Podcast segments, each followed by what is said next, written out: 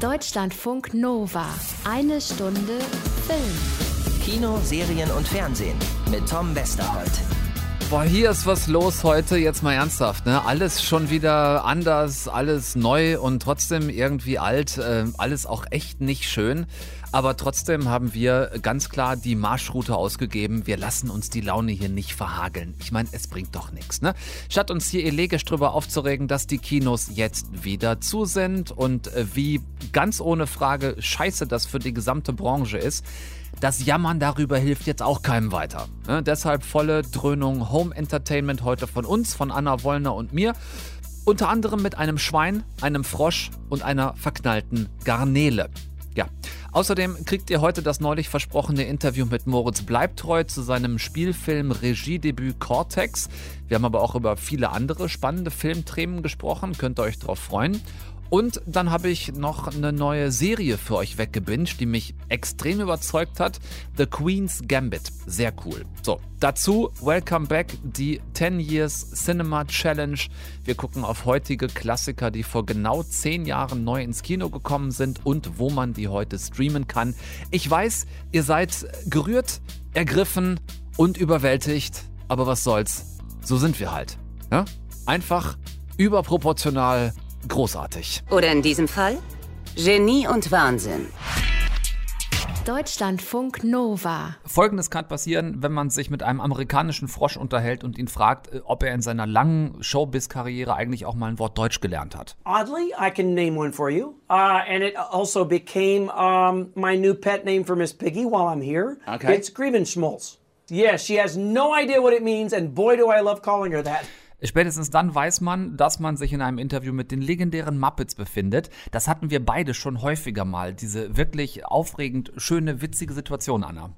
Ich erinnere mich sehr gerne daran zurück und es ist auch immer, wir werden ja auf Partys oft gefragt, und was war so das coolste Interview? Also damals, als wir noch auf Partys Mhm. Damals, gingen. als es noch Partys gab. Äh, oder so. Äh, was war das coolste Interview deiner Karriere? Und ich komme eigentlich immer auf die Muppets. Oder? Ja, ich fand's auch. Also im, im selben Interview übrigens wie dem mit dem Griebenschmalz ähm, hatte ich dann auch Miss Piggy mal nach so einem äh, potenziellen deutschen Lieblingsgericht gefragt, wo sie jetzt schon mal hier in Berlin war. Oh yeah, what, what's that? Uh, what's the one thing I, I had last night? It was great. What is it? Oh, the schnitzel. The schnitzel.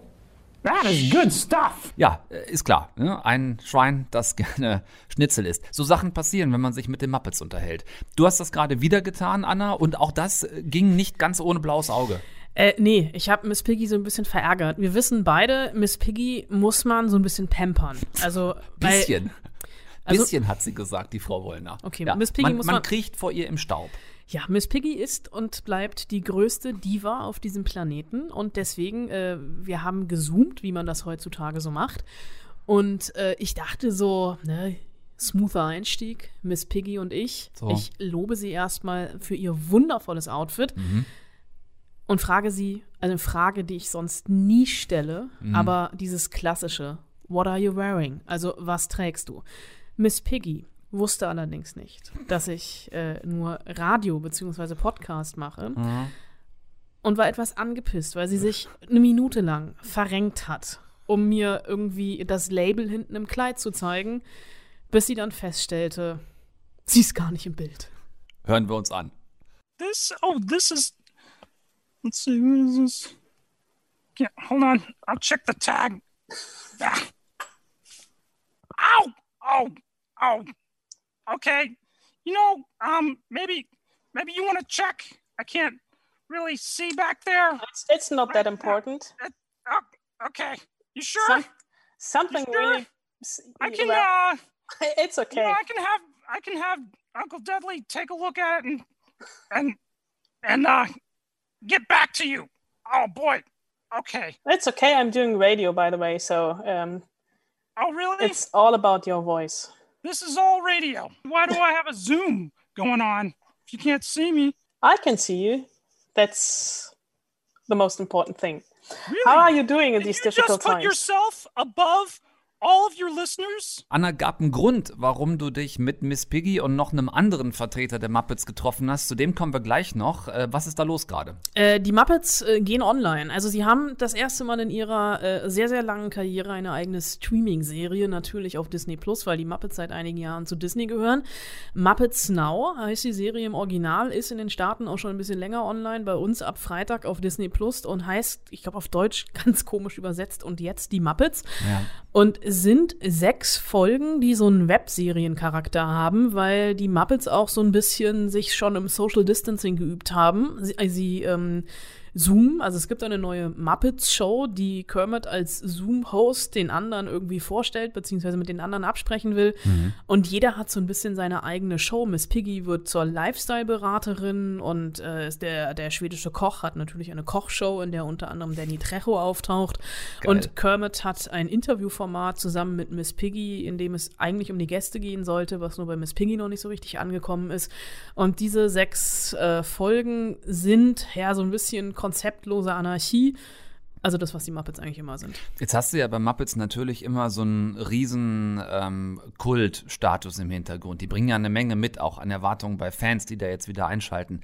Haben die das hier auch versucht, so diesen klassischen Spagat, Fans von damals zu bedienen, aber irgendwie auch was Neues zeigen und kein reines Copy and Paste? Ja, das ist so ein bisschen das Problem, was ich mit der Serie habe, dass sie nicht so richtig wissen, für wen das eigentlich ist, weil hartgesottene Muppet- Muppet-Fans, die werden dieses Wiedersehen kurz feiern und sind dann, glaube ich, relativ schnell relativ genervt. Und Leute, die mit den Muppets nichts anfangen können, werden auch, glaube ich, nach dieser Serie nichts mit den Muppets anfangen können. Also für Einsteiger ist, glaube ich, tatsächlich der Film von 2011 mit Jason Segel und Amy Adams immer noch das Beste. Großartiger Film. Selbst das Sequel ging dann ja noch einigermaßen. Aber hier bin ich so ein bisschen enttäuscht von der ähm, Konzeptlosigkeit, beziehungsweise es wirkt halt im Jahr 2020, in dem wir mittlerweile in der zweiten Corona-Welle und im zweiten, in Anführungsstrichen, Lockdown sind bei uns, so ein bisschen aufgesetzt. Und die Muppets waren ja auch immer ein Showkonzept. Ich frage mich, hätte man nicht einfach nur mit aktuellen Themen von heute auch dieses Showkonzept von damals wieder neu auflegen können? Hätte. Es wird nicht gesungen. Also ich habe die ersten, die ersten zwei oder drei Folgen gesehen und in denen wird nicht gesungen. Krass. Und sobald ich selbst an die Muppets denke, du weißt, ich habe ein Kind zu Hause und da Ja. hängt Kermit im Stubenwagen. Ich weiß nicht, wie oft ich am Tag das Muppets-Theme summe, Hm. aber hier kam nicht so hundertprozentig. Also in der Serie, im Interview war das natürlich dann. äh, Du weißt, ich bin verliebt in Miss Piggy. Vollkommen klar. Könnt ihr euch angucken, jetzt ab Freitag, glaube ich, Anna, ist das richtig? Korrekt. Disney Plus ab Freitag die neue Muppet Show, die jetzt und jetzt die Muppets heißt. Äh, Guckt es euch an, ich werde auf jeden Fall reingucken, als Fan der Originalserie definitiv. Und dann äh, könnt ihr euch davon überzeugen, ob das für euch taugt oder nicht. Ähm, es ist noch was anderes passiert, Anna, was über Miss Piggy hinausgeht. Ähm, ich, ich möchte das gerne teasen, indem ich sage, du bist von einer Riesengarnele angebaggert worden. Auch das steht jetzt in meiner Vita. So, Anna Wollner im Zoom-Glück mit den Muppets. Ähm, Miss Piggy hast du verärgert, weil du ihr gesagt hast, dass sie mit ihrem wunderschönen Outfit, wofür sie sich, glaube ich, mehrere Bandscheibenvorfälle zugezogen hat, im sich umdrehen und gucken, was da auf dem Schild steht in ihrem Dress. Ähm, und sie dann gar nicht gezeigt wird, weil wir nun mal blöderweise hier Radio machen. Und dann, Anna, hast du mit einer Riesengarnele gesprochen. Und das ist, sag mal, fast noch ein bisschen mehr aus dem Ruder gelaufen.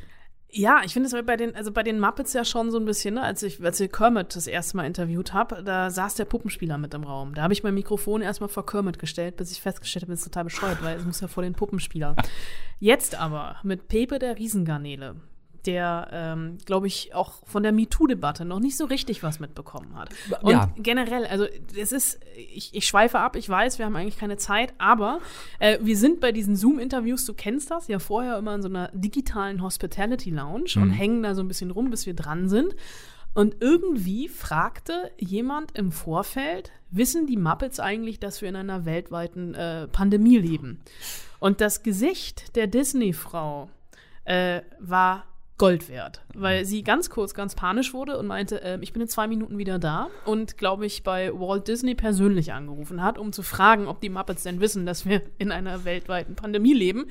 Da war die Antwort noch bei Pepe der Riesengarnele, nein, er weiß es nicht. Und In der naja, Muppets-Welt gibt es kein Corona.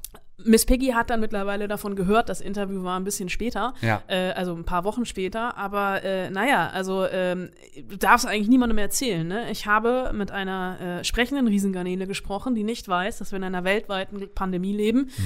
Und diese Riesengarnele, es klingt hart, aber es ist die Wahrheit, hat versucht, mich abzuschleppen. So. It's like a game show. Yeah, it, it is, and actually, that's something you're pretty familiar with, as I saw this morning. Yeah, yeah, incredible show, guy. The game show is only one part of the new Muppets show. How would you describe the show Muppets Now? How would I de- describe the whole show? Yes. Incredible, like me. it's incredible. It's a lot of fun, and uh, we all the different, uh, you know, different Muppets. We came up with different ideas, and we said, "Kermit, I want to do this. Kermit, I want to do that." And so uh, I came up with the game show idea to do with uh, Scooper, and uh, he's a lot of fun to work with. But I think it's a fun show. It's exciting and silly, and uh, I got paid. Uh, that, that's the most important thing, I think. Absolutely, for me, okay. But maybe you can talk a little bit. um, How can we imagine um, a meeting of all Muppets? It, uh, how weird, loud, creative, or even chaotic is it? Uh, well, all of the above. And you know, um, like when, when you have a, a music speaker, you can you can go from one to ten. Okay, it's about a ten, constantly a ten, where everyone's talking all the times, and everybody's trying to get a word in, and Kermit is pulling his little his little collar collar out because he's so frustrated. Okay, it's it's, it's kind of funny. he can control us. He can control us, Anna. And wh- why did you wanted to host a game show? What is the fascinating thing for you about it? I mean, you dressed up. Um, See? you Uh, well, well, really because I like to, I like to. Oh, gracias, Anna. Where are you, Anna? Where do you live? in in Berlin. Sorry, it's In far. Berlin? I can Yeah. travel. I'm, I'm, I can go and coach. Not a big deal. I go in. Sometimes I go in the luggage department. It's very easy to travel, okay. And the little pocket. You can put me in the pocket in the, the, the behind the seat. I fit very well, Anna. Yeah, that's a good idea. You're more than welcome to stay in Berlin. Oh, gracias. I will come to visit, okay? You call me when we're done the interview, okay? Uh, what was the question? Uh, Why did you decide to host a game show? What's so fascinating Oh. for you? See, see. Well, I like peoples, you know. I like to talk to the peoples, and um, I like to, you know, I get to make up the rules. Do you know what I mean? It's, it's uh, I just decide, you know, what kind of rules I want to have, and if I want to change it, I can. So I'm like the boss because I'm the boss. This morning, I read a little bit about your biography, and it was always a dream Oh. of yours coming to Hollywood. Um, See. What would you recommend other king prawns to fulfill their dreams going to Hollywood and starting in a career in show business? Oh my, well, acting lessons. Okay. You got to take acting lessons to, to be as, uh, you know, as good as me. Um, I studied with uh, Jeff Goldblum for a little while. You know, he was great, very tall, little, little hard, you know, little intimidating because he's so tall. Uh, but, you know, get your acting chops together and live with someone who has a credit card. That's a good idea. Uh, one last quick question: Who's the most Sí. famous person you've ever met besides from Miss Piggy? Uh, Miss Piggy. Uh, let me see. The most famous? Ringo Yes. Starr. Ringo Starr. I interviewed him once, okay, at the That's Grammys. pretty cool. Yeah, That's pretty cool. yeah. And Joe, Joe, Joe, Joe, Joe, Joe uh, uh, Walsh. Him and Joel Walsh together and their wives. It was incredible. Thanks a lot, and see you in Berlin pretty soon. Oh, that's four minutes? Okay, gracias, Ana. You win. Thank- You win. Bye. Deutschlandfunk Nova. Eine Stunde Film. Wir haben ja hier vor zwei Wochen über Cortex gesprochen. Mit Hauptdarsteller Janis Niewöhner. Das, ähm, also Cortex ist das Regiedebüt von Moritz Bleibtreu, habt ihr mitgekriegt. Guter Film, ähm, Genre, äh, Science-Fiction-Thriller, zu Recht hier für das Allermeiste gelobt worden. Und ich hatte euch gesagt, den Regisseur kriegt ihr später. Nun, was soll ich sagen? Heute ist später. Cortex äh, kann zurzeit nicht länger im Kino gezeigt werden und äh, mit Moritz Bleibtreu habe ich eben nicht nur explizit über den Film gesprochen, sondern auch über vieles andere mehr. Wir kamen drauf durchs klassische Abschweifen, so von Hölzchen auf Stöckchen. Das äh, kennt ihr alle, ne? weil es im Film, das war so ein Aufhänger, ja unter anderem auch um Veränderungen geht. Also Moritz und Nadja Uhl spielen ein Ehepaar, das schon lange zusammen ist, äh, haben eine fast erwachsene Tochter und beide haben sich über die Jahre halt einfach verändert. Ähm, da habe ich Moritz auf eine wirklich schöne Zeile im Drehbuch angesprochen. Da sagt Nadja Uhl als seine Frau zu ihm so sinngemäß, warum merken wir immer erst hinterher, dass wir uns verändert haben? Es wäre doch viel besser, wir würden es währenddessen merken, dann könnten wir uns aussuchen, ob wir uns überhaupt verändern wollen. Das ist ja das Schlimme an Veränderung. Veränderung nimmt man erst wahr, wenn sie stattgefunden hat. Und das ist das Verrückte. Der Moment, in dem man sich verändert, nimmt man nicht wahr. Man merkt es erst dann, wenn es passiert ist. Und das ist so kacke, weil wenn man sich entscheiden könnte, ob man sich verändern will, dann. Aber das kann man leider nicht, ja. Und das führt auch im Film Cortex halt dazu, ne, dass man sich plötzlich selbst dabei ertappt, ein Leben zu leben, das man so vielleicht nie leben wollte. Ich glaube, dass es eine, Real also eine gesellschaftliche Realität ist, dass das viele Menschen ähm, vielleicht nicht so wirklich das Leben leben, was sie eigentlich vielleicht gerne leben würden. Und gleichzeitig haben wir das Leben mittlerweile mit dem technischen Fortschritt so schön gemacht und so, so viel Ablenkung. Es ist ja alles so bunt hier, wie Nina Hagen damals gesagt hat, dass die Ablenkung den Leuten äh, es noch viel möglicher macht, eben nicht darüber nachdenken zu müssen, ob es vielleicht nicht anders noch geiler wäre. Weißt du, weil dann hast du zum Glück deinen Fernseher und hast dein Netflix und deine Pornofilme und dein dies und dein das und dann geht's irgendwie. Medial völlig überfordert und auch überversorgt sind wir irgendwie alle, also fast schon wohl dem von uns oder der oder die äh, sich da noch irgendwie abstrahieren kann, also sich da rechtzeitig rausziehen kann. Äh, viele von uns konsumieren viel zu viel, sagt Moritz, ersticken quasi an Auswahl und äh, alternativen Lebensentwürfen, so nach dem Motto, wer alles tun könnte, weiß oft nicht mehr, was er eigentlich will. Wo du es immer wieder die Kehrseite davon findest, ist in der Armut. Also da, wo die Menschen gar nicht die Chance haben zu entscheiden, welches Leben sie führen wollen, welcher Mensch sie sein wollen, da, wo die Notwendigkeit dein Leben bestimmt, nämlich dass du was zu fressen bekommst, wirst du sehen, sind die Menschen fast glücklicher als da, wo sie vor der Wahl stehen. Freiheit ist eine Bitch, weil du musst ja, ne? kannst dich entscheiden, aber wie sagt man so schön, be careful what you're wishing for, weil, weil was dann rauskommt, weißt du ja nicht. Ne? Und auch das fand ich eine echt äh, lebensnahe Realität im Film, dieses äh, sich doch mal neu erfinden, eben nachdem wir festgestellt haben, dass uns unser überversorgtes, verwöhnungsverwahrlostes Leben irgendwo entglitten ist. Also dieses sich dann nochmal neu erfinden, verlangt erstmal von uns, dem, dem bisherigen, dem alten, äh, leb wohl zu sagen, meinte Moritz. Du wirst nie nie eine neue Seite aufschlagen, wenn du nicht die alte umblätterst. Du musst loslassen können und das ist unheimlich schwer. Loslassen ist das Allerschwerste. Die meisten Menschen wissen das vielleicht noch nicht mal. Es ist wie die beiden am Anfang, wie Hagen und Caro am Anfang, und man sich eigentlich fragt, warum, warum lass hier nicht einfach los? Lass doch los. Dir tut's weh, dir tut's weh, dir tut, lass doch los. Millie ist aus dem Haus, die ist eine erwachsene Frau. Was macht ihr hier? Wieso macht ihr das? Ihr habt beide noch ein, also wie alt werden Menschen heute? Keine Ahnung, 80? Ihr habt noch mal ein ganzes Leben vor euch. Wieso lasst ihr nicht los? Wieso lasst ihr nicht los? So, und von dort, das fand ich sehr interessant, kamen wir auch äh, auf die allgemeine Situation unserer Film- und Medienlandschaft.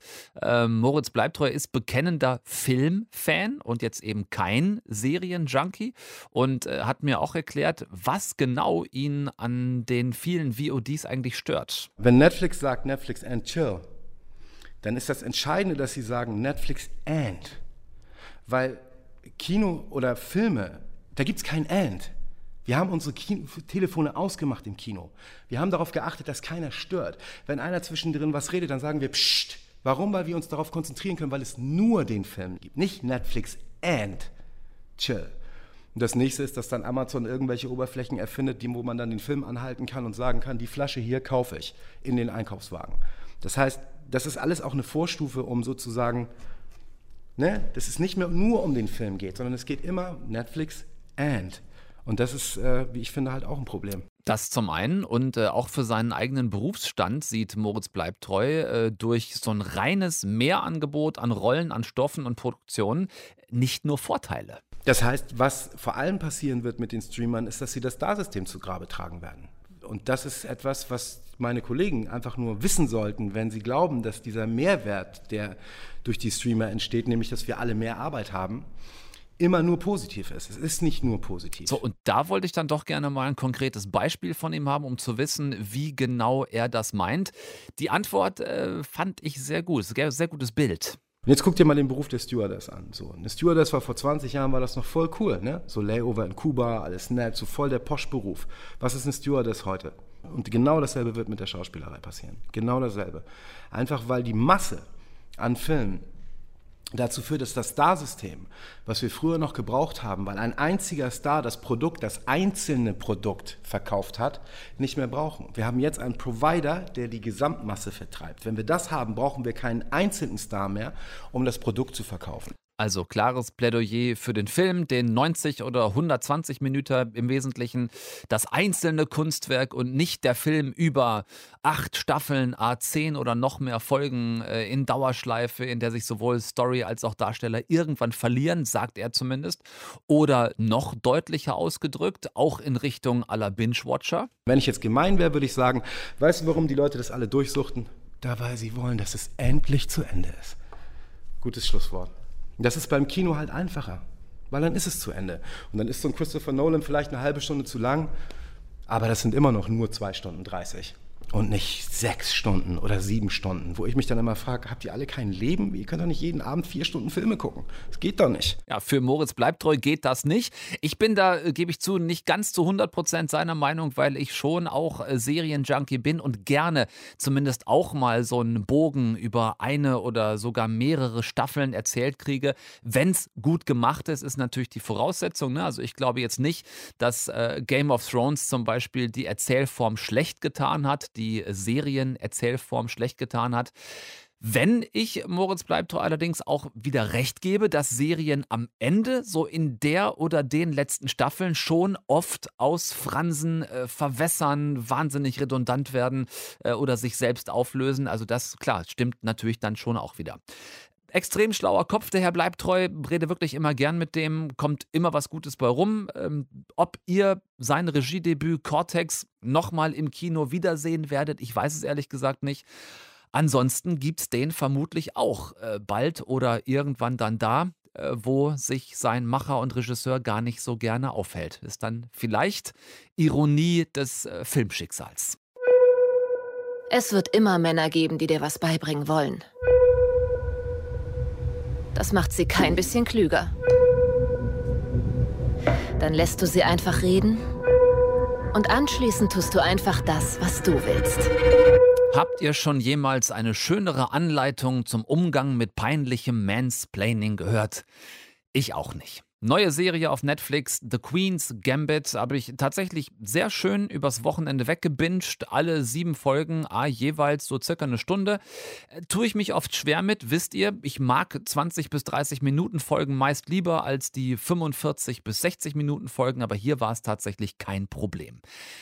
Wir sind in den 60ern und haben es zu tun mit Elizabeth, genannt Beth Harmon, eine junge Frau mit bewegender Vergangenheit. Du bist ein Waisenkind, Beth. Ich bin gerne allein.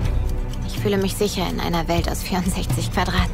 Und da haben wir auch schon den ersten wichtigen Hinweis gerade gekriegt. 64 Quadrate finden wir Richtig, auf einem Schachbrett. Beth Harmon ist ein absoluter Schachnerd und das schon seit sie es als Siebenjährige vom Hausmeister ihres Waisenhauses gelernt hat. Sie ist wirklich besessen, wird immer besser, spielt und gewinnt auf immer größeren Turnieren und äh, das erklärt dann auch das ständige Mansplaining, dem sie ausgesetzt ist. Ne? Schach ist ähm, in den 60ern noch viel krasser als heute. Eine absolute Männerdomäne und eine junge Frau, mittlerweile so knapp 20, die sie alle schlägt, empfinden die natürlich als ja einigermaßen eine Kastration ihrer Bauern, Läufer und äh, Springerhengste. Erzähl doch mal den Lesern von Life, wie das so ist. Ich meine als Mädchen. Unter all den Männern. Es stört mich nicht. Schach ist nicht immer Konkurrenz. Schach kann auch etwas Schönes sein. Das ist sehr äh, soft und dazu komme ich äh, gleich noch zu sprechen. Das reicht aber erstmal zur Story, weil ich will da nichts weiter spoilern, sondern direkt auf das kommen, was mich wirklich so umgehauen hat. Zum einen ist es die Besetzung. Allen voran die, ich glaube, drei Beth-Schauspielerinnen, die es gibt. Es gibt eine ganz kleine Beth, vor allem in Rückblenden. Ähm, es gibt so die Beth 7 bis 13 Jahre und dann die quasi ab 13 Jahre Beth, äh, gespielt von der argentinisch-britischen Schauspielerin Anna Taylor-Joy.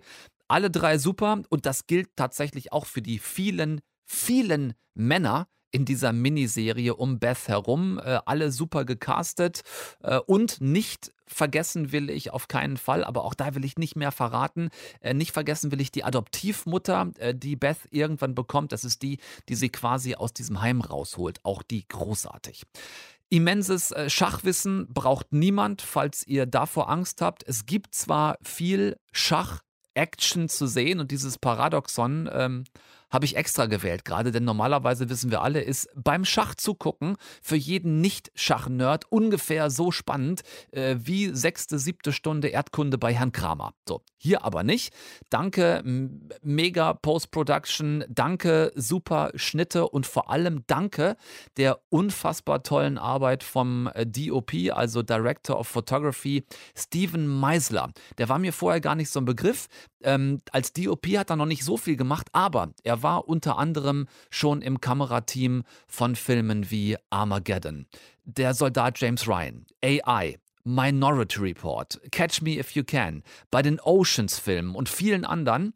Und der hat es hinbekommen, sowohl Schach als auch diese junge Frau in dieser Männerdomäne in Amerika, wo es, äh, wo es hauptsächlich spielt, ähm, so gekonnt und so toll in Szene zu setzen, mit wirklich so fucking brillanten Perspektivwechseln, gerade zwischen Beth und all den Männern, mit denen sie zu tun hat, das ist wirklich Wirklich der Hammer. Dazu kommt dann obendrauf noch die äh, gesamte 60er Jahre Ausstattung der Serie von Uli Hanisch. Und da müsste einigen von euch schon ein Licht aufgehen. Uli Hanisch, das ist der Ausstatter von Babylon Berlin. Also an dem Punkt keine weiteren Fragen.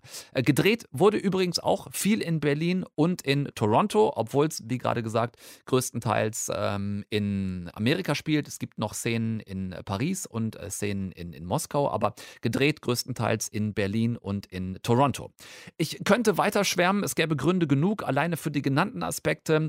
Ähm, eine kleine Kritik dennoch, selbst wenn die Vorlage der gleichnamige Roman von Walter Tevis von 1993 83 ist, The Queen's Gambit und das da vielleicht auch alles schon genauso drin gestanden hat. Aber dafür, dass hier eine junge Frau ähm, eine Männerdomäne, also fast schon einen Kult, eine echte Testosteronbastion aufmischt, Dafür ist mir da zu wenig Gegenwind. Also die meisten Kerle, die sie wirklich der Reihe nach vom Schachbrett wegfegt sind, ähm, sind mir doch zu wohlwollend, zu begeistert von ihr. Die sind zu wenig verbittert und, ähm, und ähm, kippen im Schachjargon ausgedrückt ihren König viel zu gönnerhaft aufs Brett. Ne? Also klar ist mir schon auch, dass es hier um Female Empowerment und Bewunderung und so geht. Das hat da auch alles ihren Platz, aber, aber so wohlwollend wie hier, zumindest in vielen Szenen, finde ich, nimmt es der Serie eher den Effekt, als dass man ihr damit helfen würde.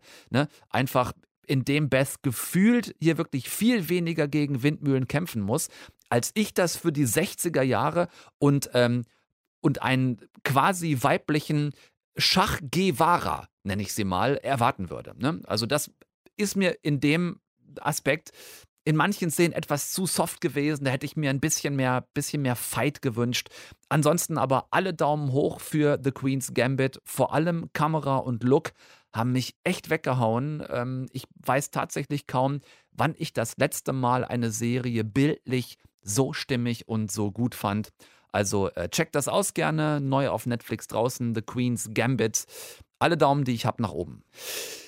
Ähm, was wollte ich euch erzählen jetzt gerade? Ach ja, richtig, dass wir, ähm, als die Kinos zum ersten Mal dicht machen mussten wegen Corona, eine wunderschöne ähm, kleine Rubrik hier in dieser Sendung aus der Taufe gehoben haben.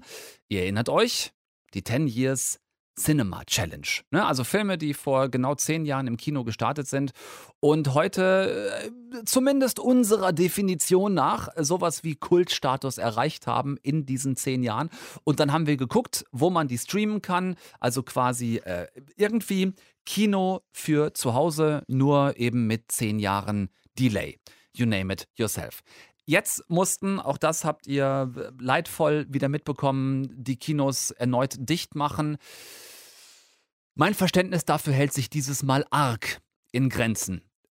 Versuche ich es vorsichtig auszudrücken. Es ist quasi eigentlich nicht wirklich vorhanden, weil gerade die Kinos und auch die äh, Theater, ähm, wie ich selbst gesehen und erlebt habe in den zurückliegenden Monaten jetzt, so viel investiert haben, um sich äh, Corona und damit also quasi hygienekonform zu machen, dass das wohl, das ist jetzt einfach nur meine bescheidene persönliche Meinung, dass das wohl die letzten öffentlichen Räume sind, in denen man sich äh, ernsthaft infiziert.